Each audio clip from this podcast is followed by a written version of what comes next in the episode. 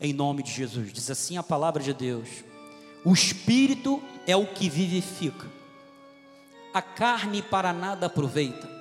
As palavras do grego rema, que eu vos tenho dito, são os ditos de Deus, são espírito e são vida. Vamos nos submeter ao Deus da palavra para que ele dê testemunho, testifique no nosso espírito a sua vontade a ser revelada.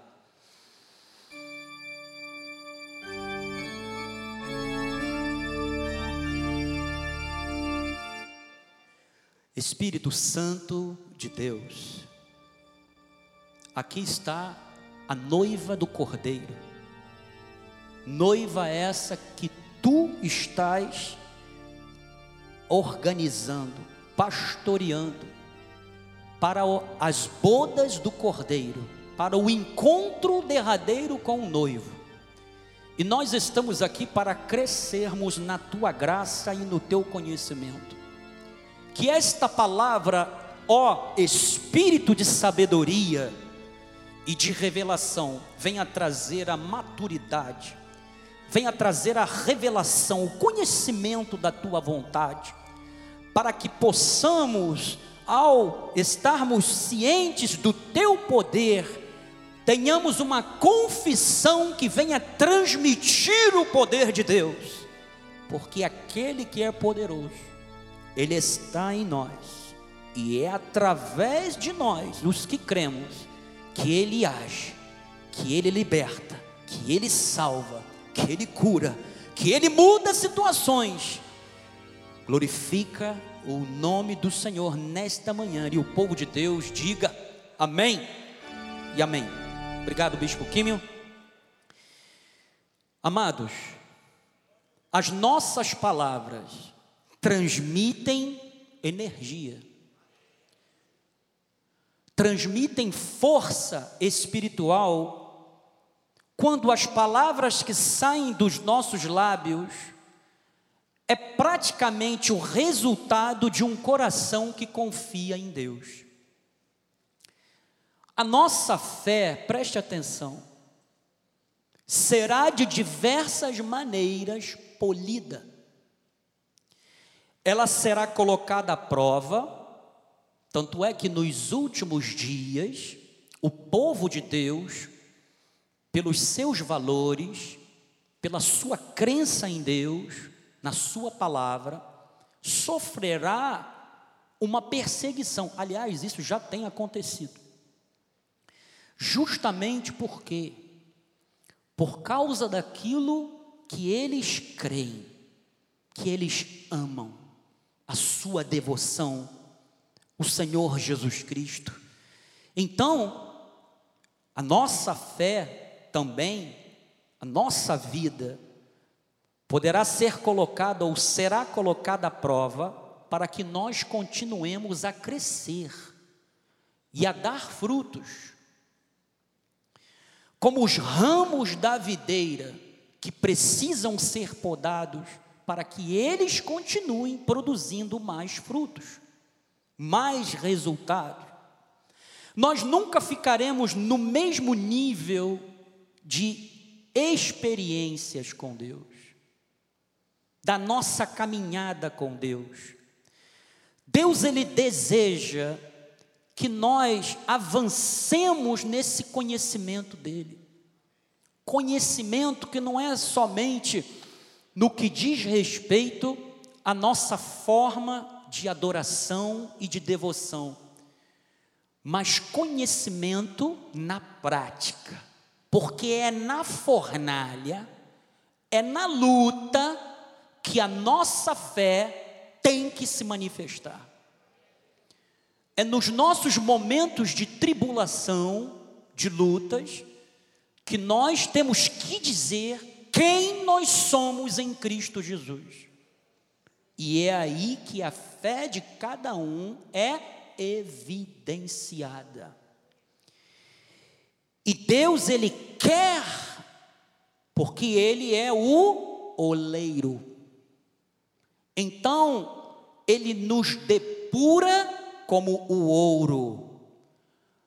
O depurador, ele leva o ouro ao fogo para tirar as impurezas, para que aquele ouro seja mais valoroso. Isto significa que a nossa fé diante de Deus, ela tem que ser uma fé valorosa. Deus quer que nós aumentemos a intensidade, Deus, perdão a redundância, mas Ele quer que nós desfrutemos do amor que Ele tem para nós de forma plena. Deus não quer que você seja um adorador ou ame apenas nos momentos bons, mas Deus quer também que você demonstre o seu amor e a sua confiança plena nele nos momentos de luta ou de dor também. Então, a melhor maneira de Deus nos amadurecer, de desenvolver a nossa fé, é através do que vivemos, do que nós cremos e aí do que nós falamos, do que nós confessamos, do que nós declaramos, porque um coração cheio da palavra de Deus vai transmitir o que? Espírito e vida. Então, amados, as palavras elas podem transmitir fé ou medo. Fé ou medo. A sua forma de falar, o jeito que você se comunica, sua forma de argumentar, como você se posiciona na sociedade, dentro da sua casa, no seu ambiente de trabalho, tudo isso vai transmitir uma imagem para outra pessoa. Vai transmitir, por exemplo, se a pessoa ela é uma pessoa educada. Uma pessoa que entra numa repartição de trabalho e não dá bom dia, às vezes ela não está num bom humor. Mas o que é que diz ah, os bons costumes, que nem diziam os antigos, bom dia. Você vai passar, vai transmitir uma imagem de quê? De que você é uma pessoa educada. Papai e mamãe te educaram bem. Te deram uma boa educação. Vai transmitir uma imagem de quem você é. Assim também, quando você estiver num momento de conflito, de luta, de tribulação, o que você falar o seu comportamento vai transmitir um pouco de quem você é, ou a imagem de quem que você está o quê? Projetando. Então, presta atenção. A palavra de Deus, ela transmite a imagem de Deus. Nós somos a imagem e semelhança de Deus. E, consequentemente, as palavras do diabo também transmitem a sua imagem. Então, toda vez que você fala algo baseado no seu velho homem, na sua carne, no seu Adão, você vai transmitir essa imagem, você vai transmitir esse espírito, você vai transmitir medo, você vai transmitir insegurança. E presta atenção, o medo ele é para ser controlado. Nós não podemos nos desesperarmos. Foi por isso que eu falei: sua oração não pode se transformar em ansiedade. Você já chorou? Você já se derramou em lágrimas diante de Deus? Perfeito, descansa no Senhor. Porque resta um repouso. Quando nós falamos resta um repouso, isso aqui não é um jargão, amado foi porque Pedro disse o quê? Que quando eu lanço sobre ele a minha ansiedade, ele traz sobre a minha vida o que? O seu cuidado. Então eu troco, eu pego a minha ansiedade, a minha preocupação, eu pego a minha dor, eu pego a minha insegurança, coloco sobre ele e ele me dá o que? Da sua paz. É nesses momentos que nós temos que transmitir para as pessoas, para a nossa família, para quem está ao nosso redor, no nosso trabalho, quem nós somos. O chefe de família, ele precisa transmitir segurança dentro do seu lar. E transmitir segurança dentro do lar não é somente a imagem do provedor, é o homem que paga as contas, sustenta tudo e pronto, já fiz mais do que a minha obrigação. Não é isso.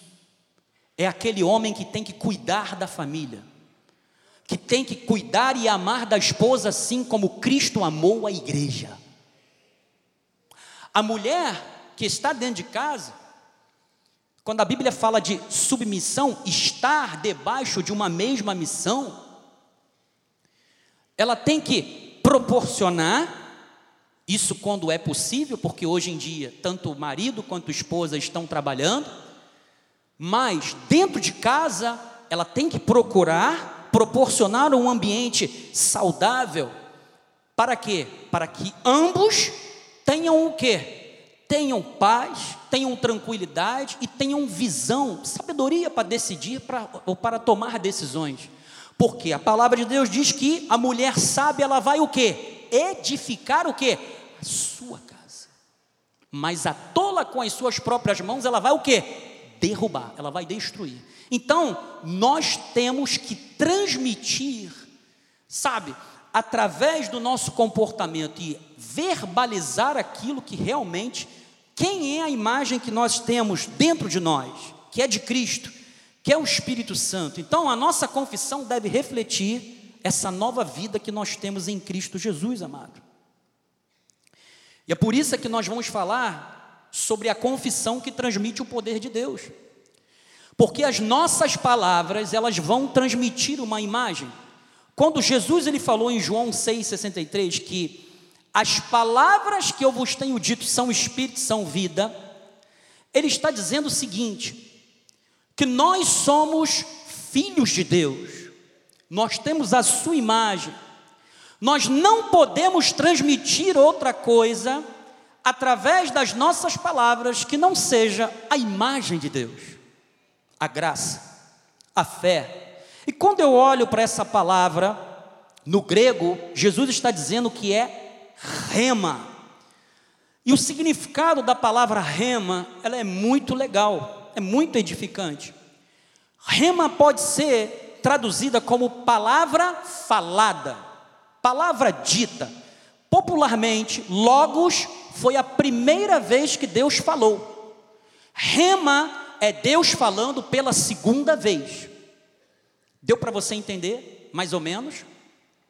Então, rema significa dito, dizeres, é a expressão concreta do Logos, da revelação de Deus, da palavra escrita de Deus como vontade, é a perfeição de Deus.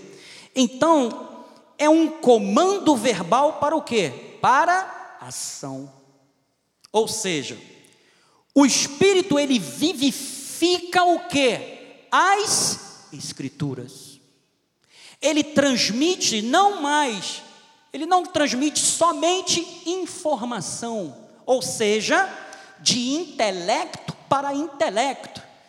Você está compreendendo perfeitamente o que a palavra de Deus diz, ou seja, você está absorvendo o logos de intelecto para intelecto. Mas o que, que acontece? Não basta somente você ter a informação de Deus.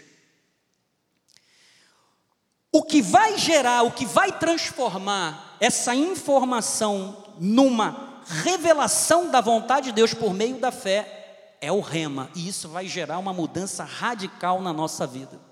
Então, Logos é o que Deus já falou na história, é a palavra da verdade, é a revelação completa e cabal da vontade de Deus para o homem. Rema vem a ser o que? O direcionamento do Espírito Santo, apoiado nessa revelação, nesse conhecimento divino, nesse Logos. É a compreensão da vontade de Deus. Então, amado, quando você recebe da parte de Deus um direcionamento, você absorve o conhecimento de Deus, o Logos. E Deus, por causa do propósito que Ele tem, que ele tem para a sua vida, Ele te traz uma revelação da vontade dEle sobre aquilo que você tem que fazer aqui, em vida, na terra. Isto significa que você, a palavra se tornou o que? Rema. Então, todos nós temos que compreender essa vontade de Deus. 2 de Coríntios 3:18, e todos nós com o rosto desvendado, 2 de Coríntios 3:18, Joás. E todos nós com o rosto desvendado, contemplando como por espelho a glória do Senhor, somos transformados de glória em glória na sua própria imagem, como pelo Senhor o que? O Espírito. Então nós temos a imagem do Espírito de Deus. E nós somos transformados constantemente pelo Espírito Santo para que ele nos torne semelhantes a Cristo. Então nós temos que refletir a essência de Jesus. E nesse processo de transformação, de amadurecimento, nós vamos passar por várias etapas da nossa vida que vão formar, que vão modelar o nosso comportamento. Romanos 3 a 5, e aí vem as tribulações que nós falamos antes. As tribulações e adversidades virão, e nós temos que estar preparados para vivermos esses momentos, amado. Você tem que se preparar para os dias maus. E como é que você se prepara para os dias maus? A sua comunhão com Deus. É você estar na igreja, em comunhão com os irmãos, porque é aqui que nós vamos nos ajudar. É aqui que nós vamos orar uns pelos outros. É aqui que nós vamos confessar, por que não, os nossos erros para sermos curados. É aqui que nós vamos obter a força necessária para quê? Para seguir a vida com os planos de Deus. Então é aqui na igreja, Paulo diz, Romanos 5,3, e não somente isto, mas nos gloriamos o quê? Nas próprias. Ninguém gosta de tribulação, amado. Quem que de uma tribulação? Levanta a mão, quem de uma tribulação? Glória a Deus. Se alguém levantasse a mão, eu ia ter que fazer uma imposição de mãos para ajudar aqui em oração. Ninguém gosta de tribulação, amado. Ninguém gosta de uma situação fora de um contexto, de um roteiro, daquilo que estava planejado. Você quer ver uma coisa? Obra. Quem já fez obra aqui? Já viu aquela coisa que você chega para o profissional e fala assim: o que, que eu vou gastar com obra? Isso é maravilhoso, né? Você vai gastar tijolo, areia, pedra, cimento. Hã? Tá bom. É só isso? Só, beleza. Aí, amado, começa a obra. Ó, tem que comprar um joelho. Ó, tem que comprar um fio de 3 milímetros. Ó, tem que comprar um tubo de cobre. Ó, poxa, mas já não estava tudo fechado, o pacote completo? Era uma coisa imprevista, não tem como você prever. Então, ninguém gosta de ser pego de surpresa, amado. E às vezes nós somos pegos de surpresa. Mas Paulo está dizendo o seguinte: mas também nos gloriamos nas próprias tribulações, sabendo que a tribulação produz perseverança. É claro que ninguém gosta de tribulação, mas quando você sabe qual é a finalidade da tribulação, isso vai te trazer tranquilidade. Porque você sabe que isso vai gerar em você o que? Resistência. Vai gerar você o que? Perseverança. Versículo 4. E a perseverança o que? A? Olha, tá vendo aqui? Pô, bispo, às vezes Deus pega pesado. Ele sabe qual é a área que ele precisa te moldar para o chamado que ele tem na sua vida. E ele diz: e a experiência, a esperança. E, cinco, ora, a esperança não confunde, porque o amor de Deus é derramado em nosso coração por quem? Pelo Espírito Santo que nos foi otorgado. Então, amado, você não está na luta sozinho, não. Você não está aqui, que nem dizia o nosso apóstolo, ao Deus dará. Você não está aqui por conta da sua própria sorte.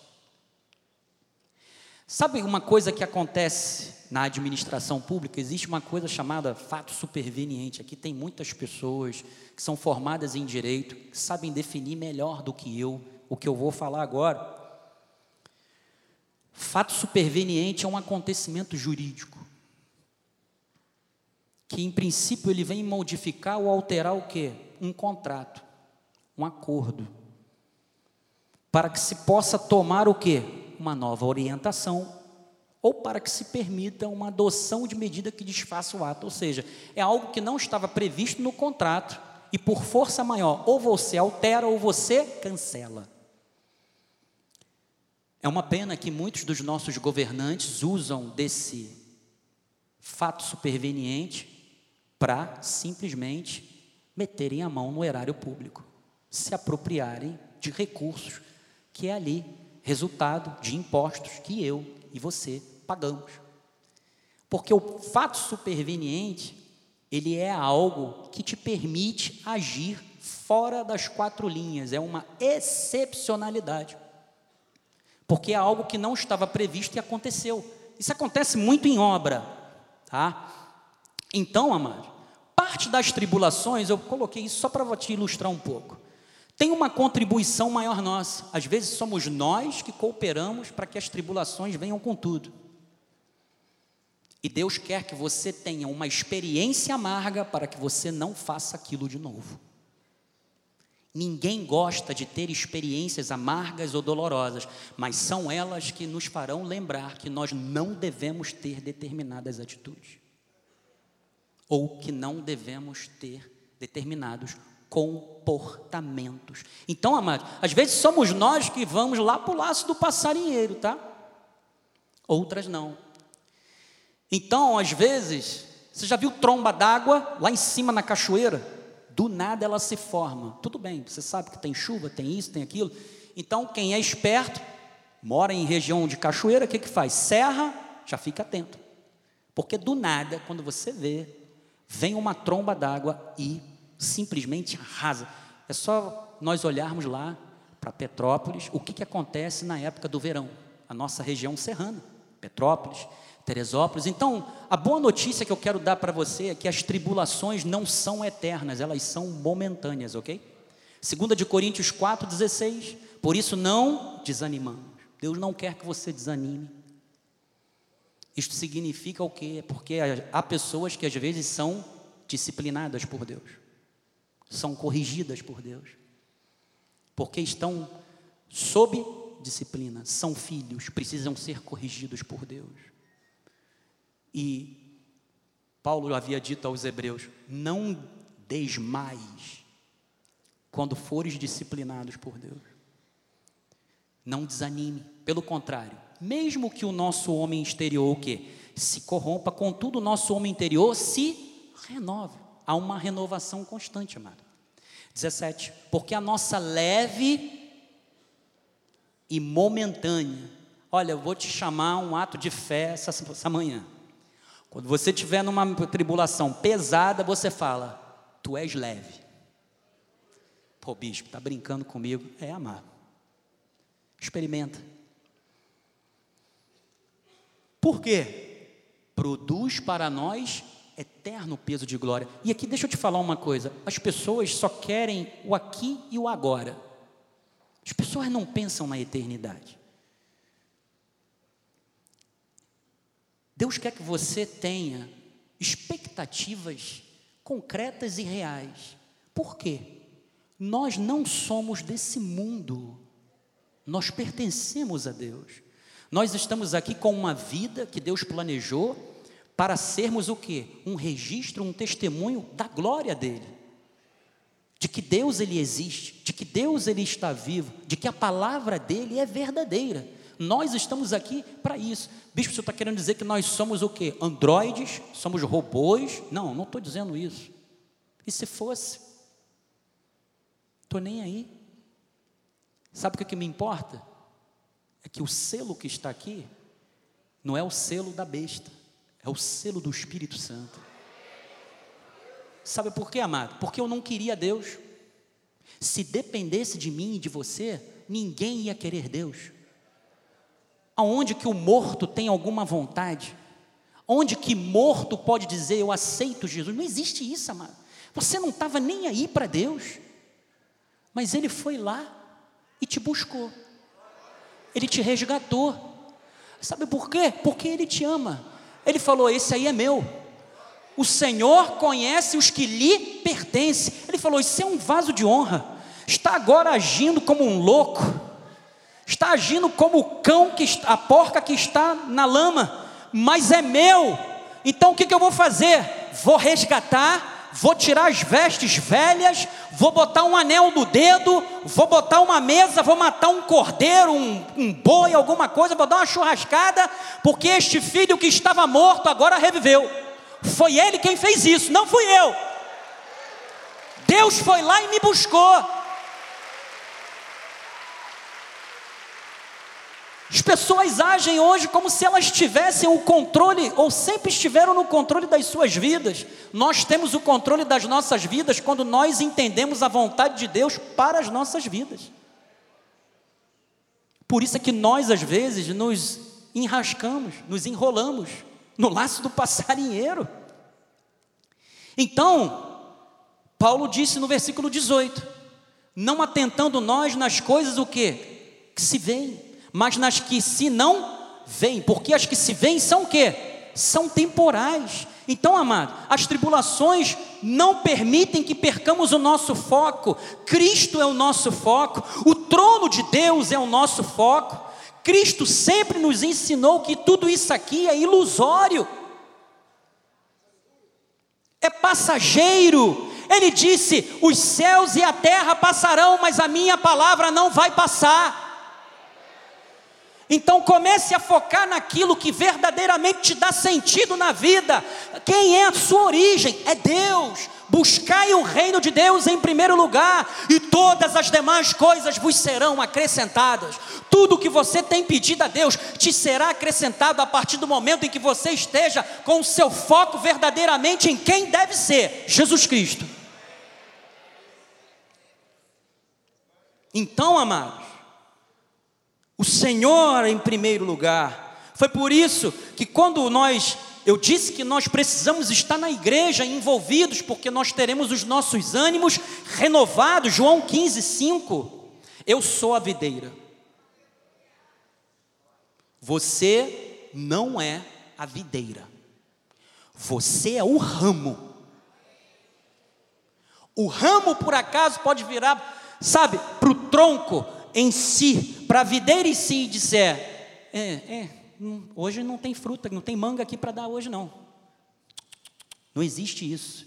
O ramo está ali para que ele dê um broto, aquele broto vai dar uma flor, aquela flor, enfim, vai dar uma semente, aquilo vai gerar um fruto. Você e eu estamos aqui para gerarmos os frutos que a videira quer que nós venhamos a dar.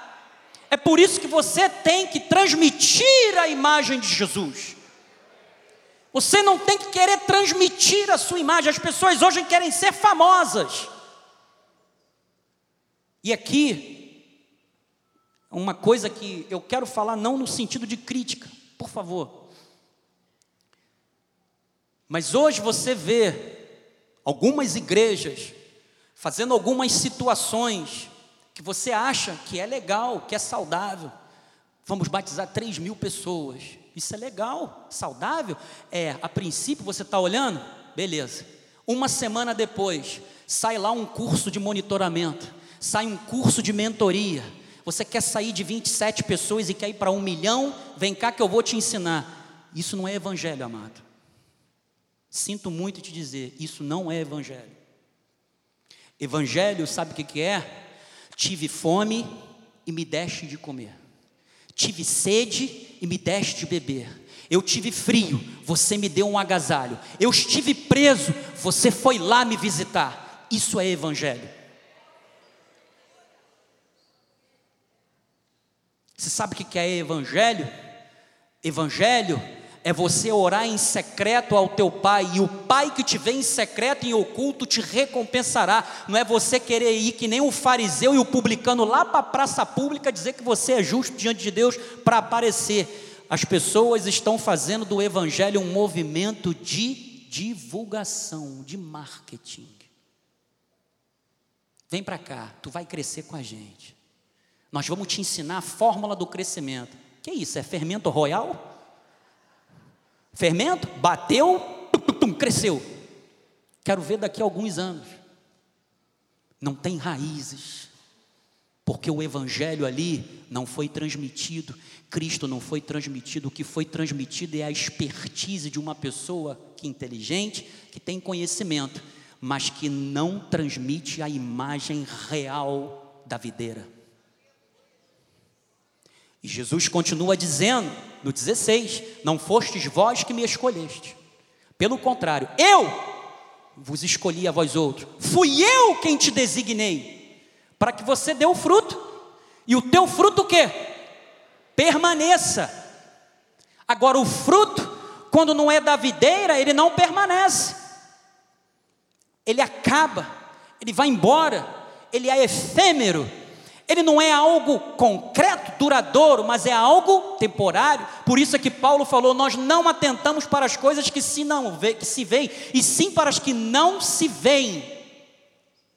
Então ele diz a fim de que tudo, tudo, quem está aliançado, quem está edificado na videira, pode pedir tudo em oração, porque ele vai receber do Pai. Que é um segredo para as suas orações serem respondidas, alimenta-te da videira. Versículo 17: Isto vos mando, que vos ameis uns aos outros. Paulo pega isso aqui de Jesus e fala assim: vocês precisam se suportar, porque nós sabemos que o ser humano às vezes é uma caixinha de surpresa, é um composto de hormônios, enfim. Nem sempre as pessoas estão num bom dia, mas Paulo disse: suportai-vos uns aos outros, e Cristo está falando, vocês têm que se amar. Lembra do baby? Tem que me amar. Bispo, tu fala muito alto, você tem que me amar, irmão. Bispo, você quando ora, é complicado. Ou tem que pedir o Rodolfo para baixar o som. Você tem que me amar, amado assim como eu te amo. Nossa, de onde eu tirei isso, cara? Misericórdia. 1 de Coríntios 12, 25. Já estamos chegando da metade para o final. Para que não haja divisão no corpo, pelo contrário, cooperem os membros com igual que cuidado. Paulo estava falando, sabe o que? A respeito da organização do corpo de Cristo. Ele estava falando daqueles membros que aparentemente eram alguma coisa e aqueles que não tinham nenhuma relevância. Aí Paulo faz o seguinte: ele dá uma igualdade. Porque a funcionalidade do corpo está, inter, é, está interligado o quê? Com todos os membros. Eu preciso de você, você precisa de mim. Dejalci precisa da Bispa Fátima, Bispa Fátima precisa da pastora Cristine, e assim vai. Amados, foi Deus quem quis assim. Quando tu chegar lá em cima, não se preocupe, vai ser tudo perfeito. Mas Ele quer que aqui embaixo nós já tenhamos uma convivência. É claro, o nível de percepção é totalmente diferenciado. Mas, amados, nós vamos estar no mesmo aprisco. E ele disse no versículo 26, vai lá, Joás, de maneira que se um membro sofre, todos o que? Sofrem com ele. E se um deles é honrado, o que, que acontece? Todos se regozijam. Então, aqui, quando alguém recebe uma, uma vitória, uma promoção no emprego, quando alguém é curado, quando Deus restaura um casamento, quando isso vem sob forma de testemunho, todos se alegram. A irmã foi honrada por Deus, todos se regozijaram. Deus quer isso aqui para a gente, amado.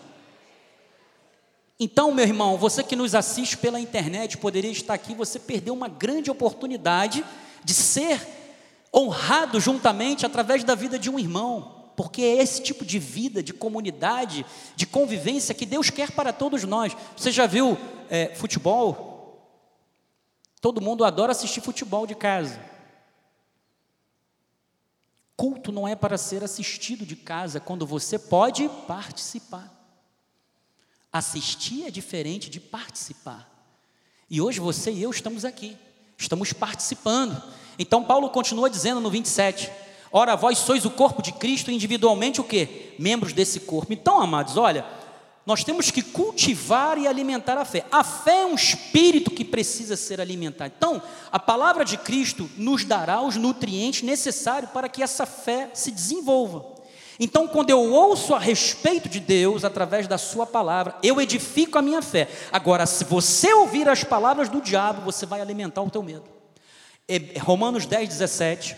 E assim a fé vem pela pregação, e a pregação pela palavra de Cristo. Então, amado, ensinos errados vão transmitir uma imagem errada. Marcos 4, 24, por isso que Jesus falou: Então lhes disse: Atentai o que? No que ouvis.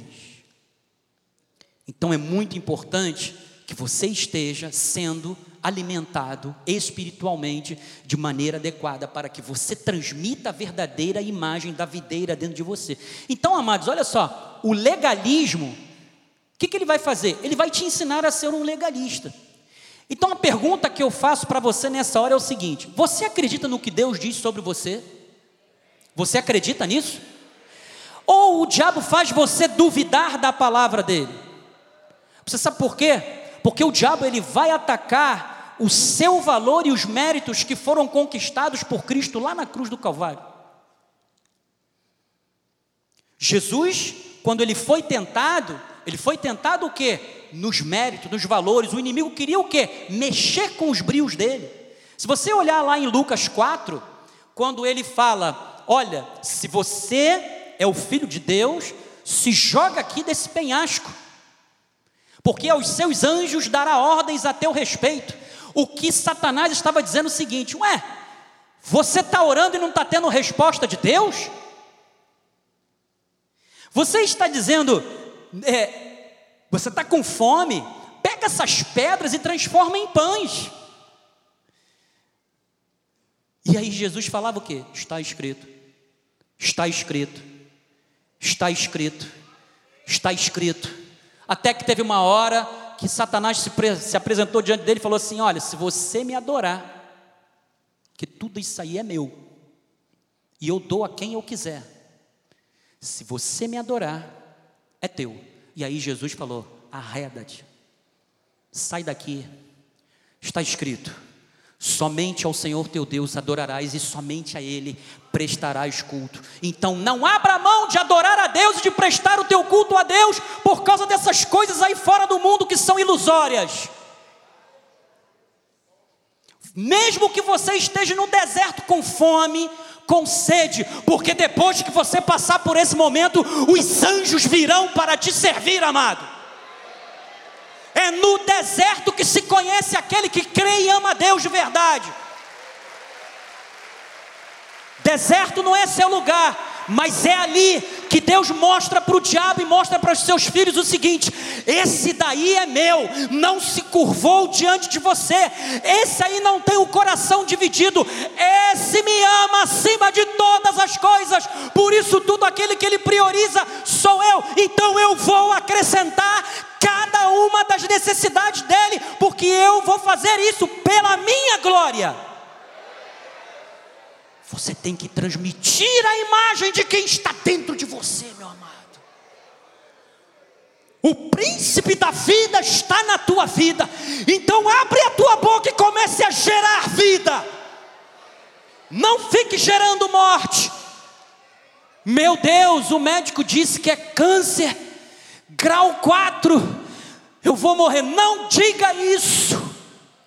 A morte e a vida estão no poder da língua. O que bem dela utiliza comerá o seu fruto.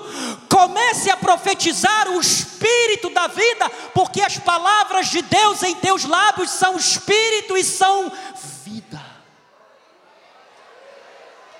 Comece a modificar o cenário que está ao seu redor, amado. Aquilo que pariu ondrias aquilo que o inimigo colocou por objeção contra você. Parece que os teus adversários são mais fortes, parece que eles estão mais bem preparados. Com Deus você é a maioria, você é mais do que vencedor. Nada te poderá afastar do amor de Deus que está em Cristo Jesus, nosso Senhor. Modifique o ambiente que está à sua volta Libera o rema, meu amado. Chame a existência, ah, bispo. Sou eu, amado. Você vai chamar à existência aquilo que Deus já determinou para a sua vida, porque você é conhecedor da vontade de Deus. Por isso é que eu falei, não é um mantra, não é sair falando, não é vãs repetições, mas é a confissão daquilo que Deus te disse, como promessa: eu vou fazer, não temas, eu sou contigo, eu te ajudo, eu te sustento com a minha destra fiel. Vai na força do Espírito Santo, amado. Vai na bênção do Eterno, porque Ele é com você. Provérbios 23, 7. Como imagina na sua alma, assim ele é. Veja como Deus te vê, amado. Meu irmão, não importa o que as pessoas dizem a teu respeito.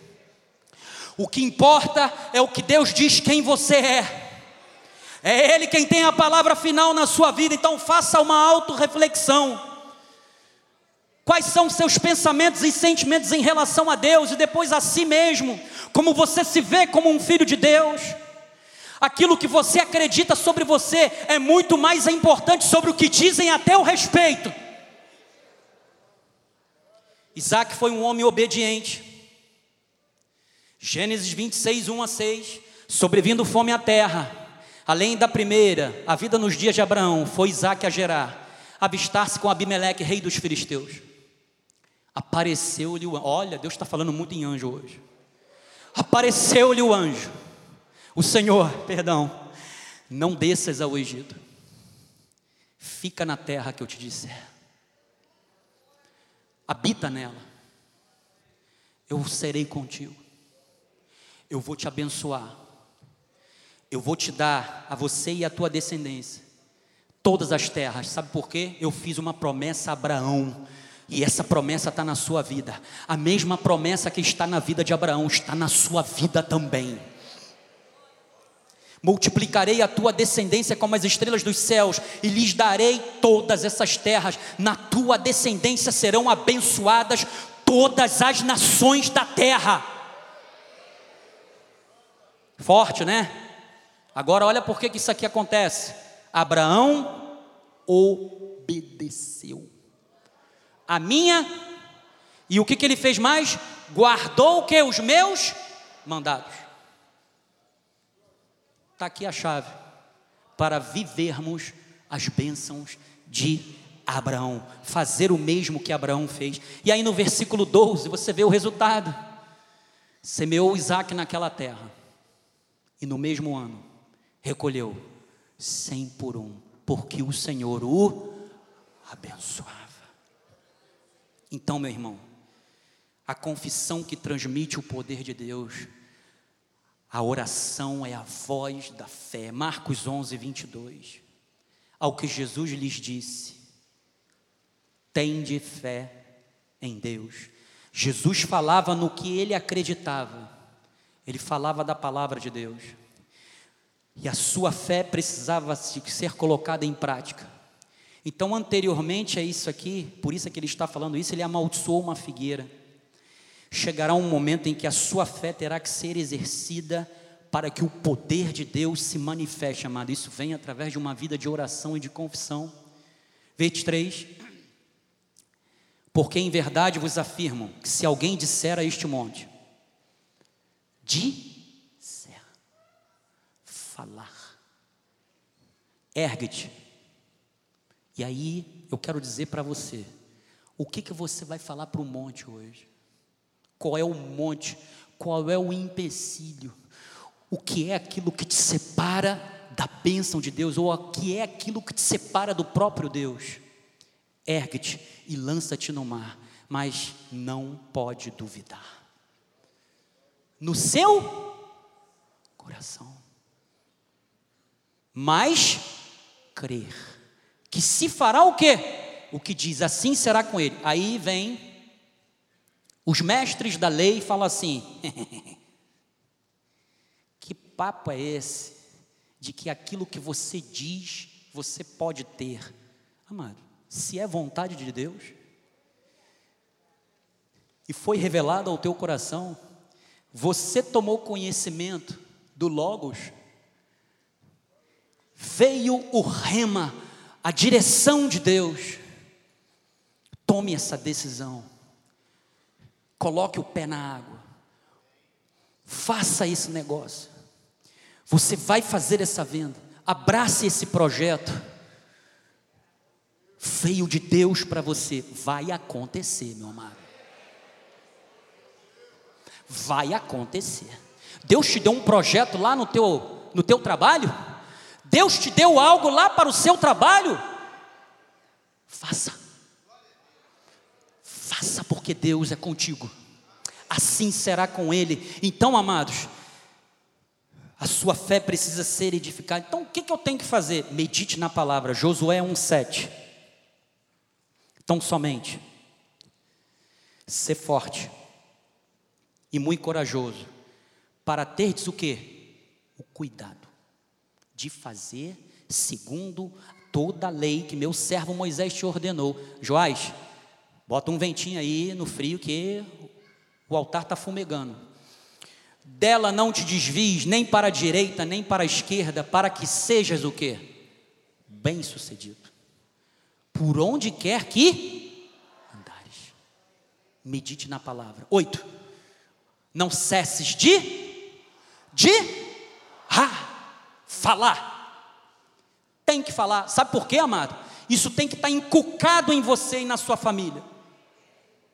Sabe como é que os judeus criam até hoje os seus filhos? Falando e meditando na palavra, o tempo todo, lá no Pentateuco, encucando. É assim que tem que ser. Isso é um processo de quê? De disciplina. A verdadeira disciplina não é o jejum, amado. Qual é a disciplina que vai ter em eu ficar sem comer?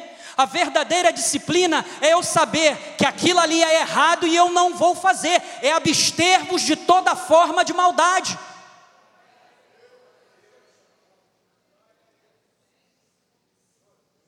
Evangelho é renúncia, não é ficar sem comer. Ficar sem comer é mole. Também depois é, ó, vai com tudo. A verdadeira essência do Evangelho é você transmitir a imagem de Jesus. Ele diz: se você falar desse dia, desse livro, se você meditar, e se você o que? Fizer. Hã? Tem que fazer. Você vai fazer o que? Prosperar o teu caminho. Tudo. Tudo que você fizer você será bem-sucedido. Então, amados, Josué 21, 43, olha só, acredite, neste dia, Deus entregou todos os teus inimigos nas tuas mãos. Eu sei que muitos não vão acreditar, mas para aqueles que acreditam, porque são esses que verdadeiramente precisam do socorro bem presente na hora da tribulação. Desta maneira, deu o Senhor a Israel toda a terra que jurara dar a seus pais, e a possuíram e habitaram nela. O Senhor lhes deu repouso em redor, segundo tudo quanto jurara a seus pais. Nenhum de todos os seus inimigos resistiu diante deles, e todos eles o Senhor lhes entregou nas mãos. Todos os teus adversários te estão sendo entregues nesta manhã. A doença está sendo entregue nesta manhã. A escassez está sendo entregue nesta manhã. A falta de compreensão, de amor está sendo entregue nesta manhã, porque o Senhor entregou todos os teus adversários na tua mão. Versículo 45. Espera aí. Nenhuma promessa.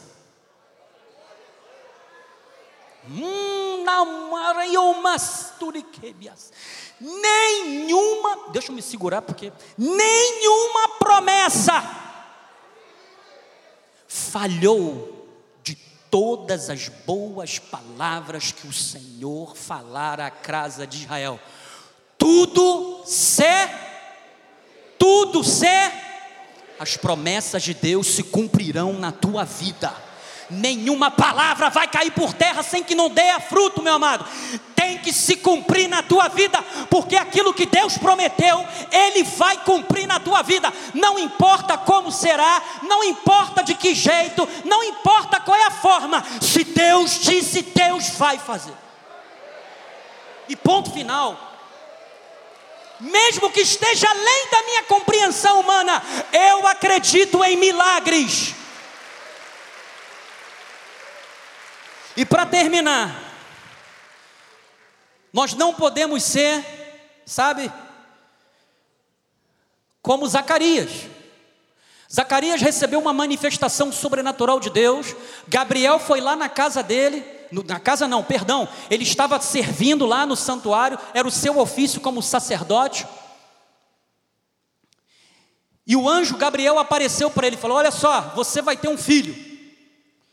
Lucas 1, 12 e 13. E aí o que, que acontece? Zacarias ficou perturbado, ficou cheio de temor. 13, vai Joás. Disse-lhe, porém, o anjo: Zacarias, não tema. Olha, a tua oração foi ouvida.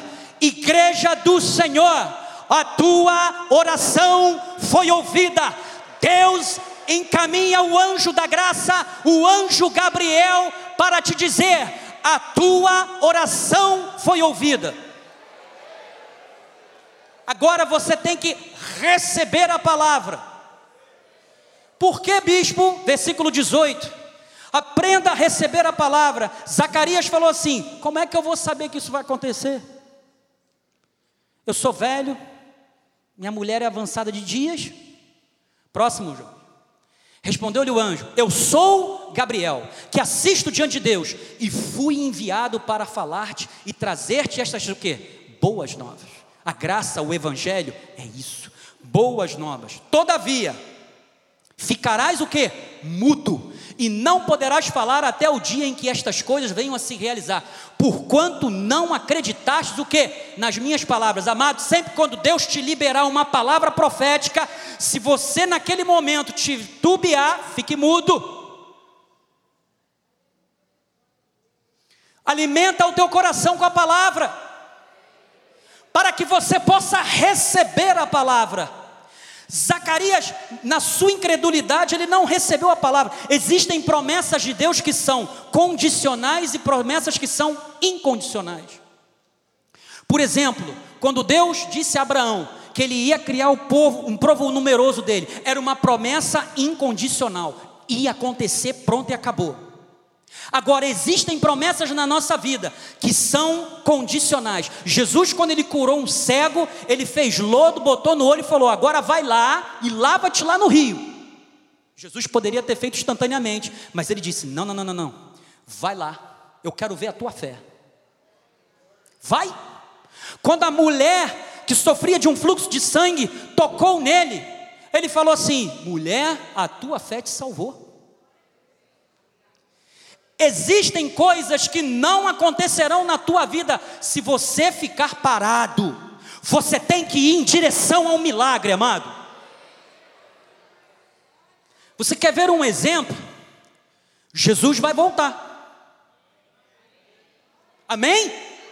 Muitos da igreja já perderam essa expectativa.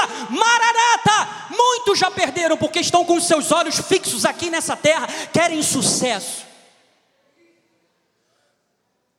Querem os céus, mas não querem a cruz.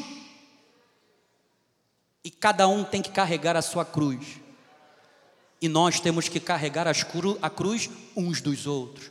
Eu te ajudo a carregar a minha, você me ajuda a carregar a sua.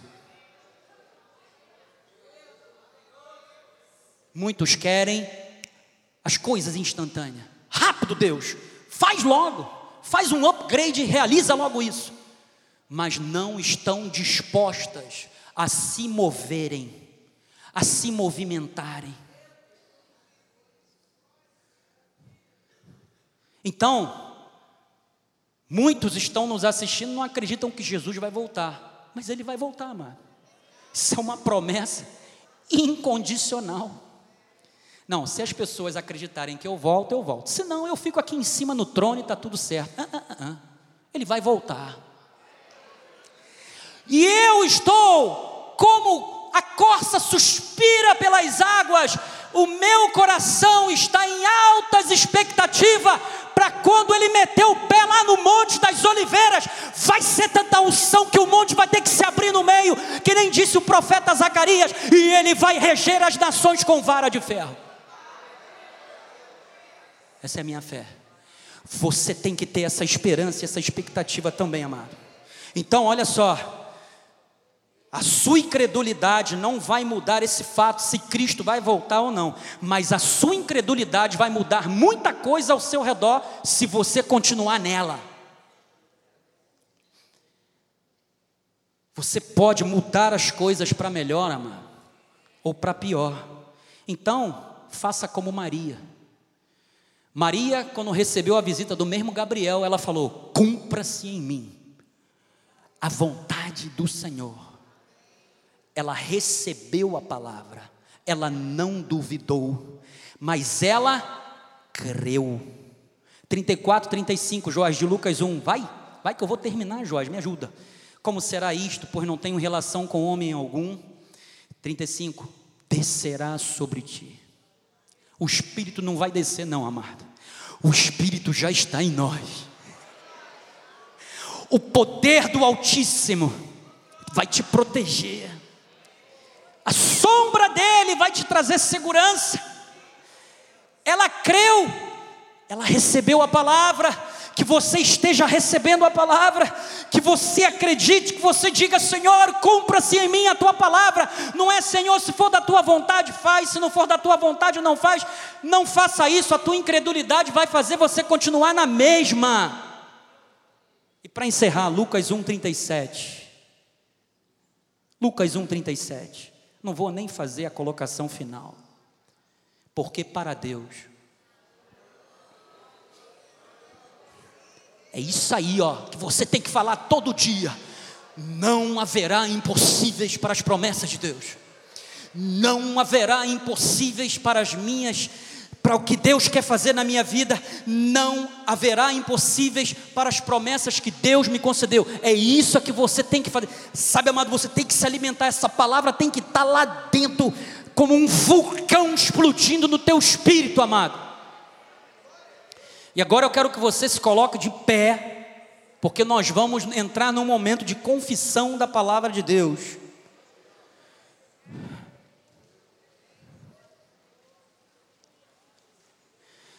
Joás coloca Provérbios 18, 10 aí para mim. Aleluia. 18, 10, Joás. Eu vou abrir aqui a minha Bíblia que eu vou. Isso aí, Joás, isso. Torre forte. É o nome do Senhor. Qual é o nome que está sobre todo nome? Qual é o nome que você cantou aqui nesta manhã? Qual é o nome que você reverenciou, que você glorificou? Então, se refugie nele, nesse nome, porque você estará seguro. Você sabe o que uma torre faz, amado? Uma torre, ela te traz segurança, ela te traz proteção na tempestade, nos ventos fortes.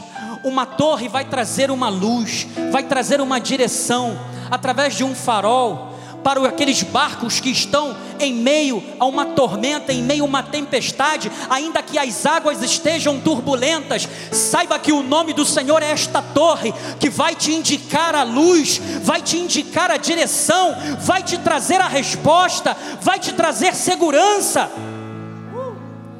Filipenses 2:9 diz que Deus o exaltou de sobremaneira, que lhe deu um nome que está acima todos os nomes. Então não há nenhum nome que possa estar sobre o nome de Jesus. Nada se compara à autoridade, à virtude, o valor e o poder que há no nome de Jesus, amado. Eu posso dizer para você o seguinte: que é mesmo as doenças, até mesmo as doenças, têm que se submeter a este nome. Mateus 8,16, coloca lá, Joás Eu estou te dando esses versículos para que você entenda e confesse a palavra de Deus, para que venha o rema até a tua vida. Chegada a tarde, trouxeram-lhe muitos endemoniados, ou oh, muitos que estão nos assistindo pela internet, serão libertos neste momento, em nome de Jesus. E se alguém aqui debaixo de um espírito de opressão, será livre também e ele meramente com a palavra expeliu os espíritos e curou todos os que estavam doentes. A palavra de Deus foi liberada sobre a sua vida, meu amado é a palavra que vai te trazer a saúde perfeita, é a palavra que vai te trazer a cura divina, é a palavra que vai te trazer o teu remédio, é a palavra que vai trazer a solução para aquele mal que você precisa. Não é um mal para remediar, mas é o livramento que o Senhor te dará. Lucas 9:1, bota lá, Joás. E o Senhor disse quando convocou os doze, os doze, os apóstolos, ele disse: deu-lhes poder e autoridade. Nós somos uma igreja apostólica, nós somos a igreja de Jesus, Ele é o cabeça, nós somos o seu corpo, e as portas do inferno Aleluia. não podem prevalecer contra a igreja do Senhor, porque Ele nos deu autoridade sobre todo o império das trevas, Ele nos deu poder para curar, para efetuar curas em Seu nome. Versículo 2, Joás. Também os enviou a pregar o reino de Deus e a curar os enfermos. A palavra não está algemada, ela foi liberada nesta manhã. E que qualquer lugar que tenha alcance este culto, seja num hospital, seja um ambiente de trabalho, seja dentro do seu lar, onde quer que esteja, o reino está sendo pregado, oh, mulheres estão sendo curadas, homens estão sendo curados, aqueles que estavam em cativeiro estão sendo livres, estão sendo postos em liberdade. Aleluia. Então agora nós vamos confessar tudo aquilo que nós colocamos. Nós vamos dizer, Senhor, Tu és o Todo-Poderoso. O teu nome está sobre todo nome, o teu nome está sobre a doença, o teu nome está sobre qualquer necessidade, todo tipo de impossível agora me será possível porque é uma promessa de Deus para a minha vida. Meu amado, agora é o seu momento de você verbalizar a tua fé. Aquilo que você ouviu do Logos, seja agora rema através dos teus lábios, porque esta palavra é espírito, é vida. Então comece agora a confessar: Senhor, esta semana eu creio, eu creio, oportunidades virão até a minha vida e eu não ficarei parado, eu estarei indo em direção ao meu milagre, porque a fé que tu me deste é a fé que vence o mundo, a fé que tu me deste, ela me traz uma esperança viva e nós sabemos que a nossa esperança, a confissão da esperança,